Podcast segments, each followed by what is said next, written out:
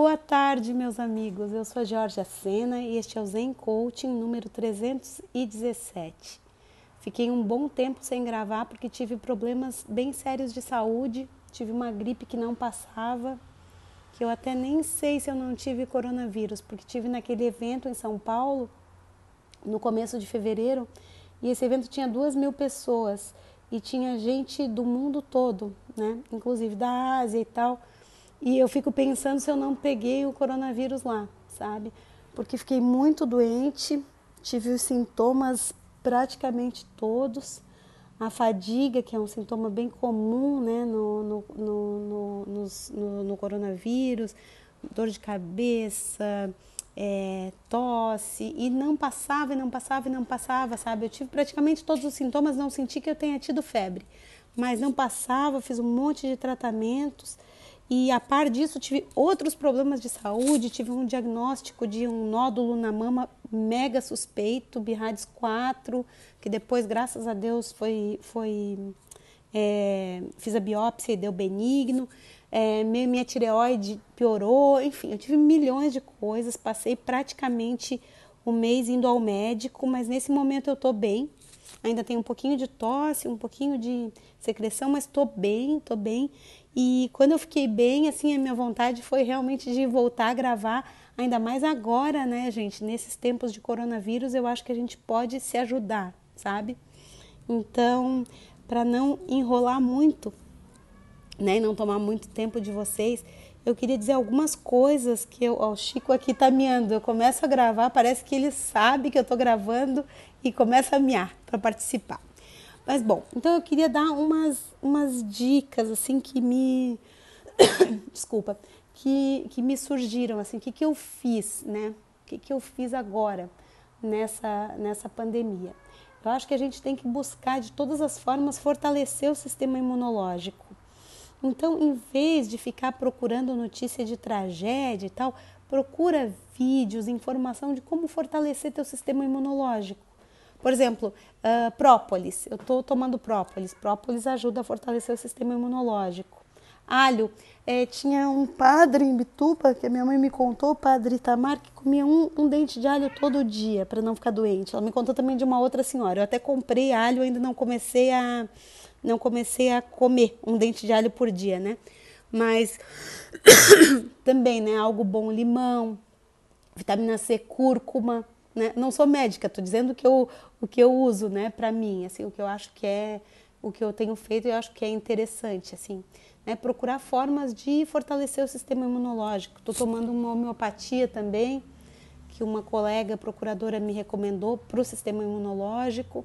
Enfim, eu penso que a gente deve pensar bastante nisso, assim, em ter a imunidade alta, né? Porque como a contaminação vai acontecer, tá por aí, o vírus está tá por aí, eu acho que a gente se proteger com um sistema imunológico forte é uma, um primeiro caminho, né? Uma coisa muito, muito importante, assim. Vai atrás de informação, né? Hoje em dia a gente tem tempo, tá em casa, né? Em vez de ficar olhando besteira, às vezes a gente está lá, né, com, buscando tanta informação que não é útil, vamos buscar informações úteis, né? E eu acho que cuidar da saúde é uma coisa útil, né? Porque a gente pode passar pelo, pelo vírus e a gente não se contaminar se as nossas defesas estiverem fortalecidas. Estou chovendo no molhado, né, falando nisso, mas é um lembrete, né? Um lembrete. Tudo que puder ajudar na tua imunidade, vai atrás, procura, né? Faz, usa. E outra coisa, então, isso é para a parte física, né? fortalecer o sistema imunológico através de alimentos, suplementos, tudo que possa te deixar mais forte. E outra coisa é fortalecer a mente, né? Fortalecer a mente. Como que a gente vai fazer isso? Né? Aí eu lembro de uma coisa que eu já falei aqui no Zen Coaching sobre a matriz da formação de crenças, né? Se a gente ficar vendo só notícia ruim, só notícia de tragédia, só notícia triste, como é que vai ficar a nossa imunidade? Vai baixar, né? Eu vi que uma colega minha, num dos grupos que eu participo, foi ver um filme sobre o ebola. Então, eu acho que esse não é o momento de ver, ou ébola, né? Ebola, ébola, não sei como é que, que é certo, esqueci agora. Mas esse não é o momento de a gente ficar é, vendo filme triste, é, filme de guerra, filme de praga, pandemia, epidemia, escassez, não. Agora é o momento de a gente caminhar no sentido oposto, de ver coisas boas que nos alegrem, porque o nosso estado de espírito vai ser, vai ser muitíssimo impactado pela, pelo nosso, a nossa imunidade vai ser muitíssimo impactada pelo nosso estado de espírito, certo?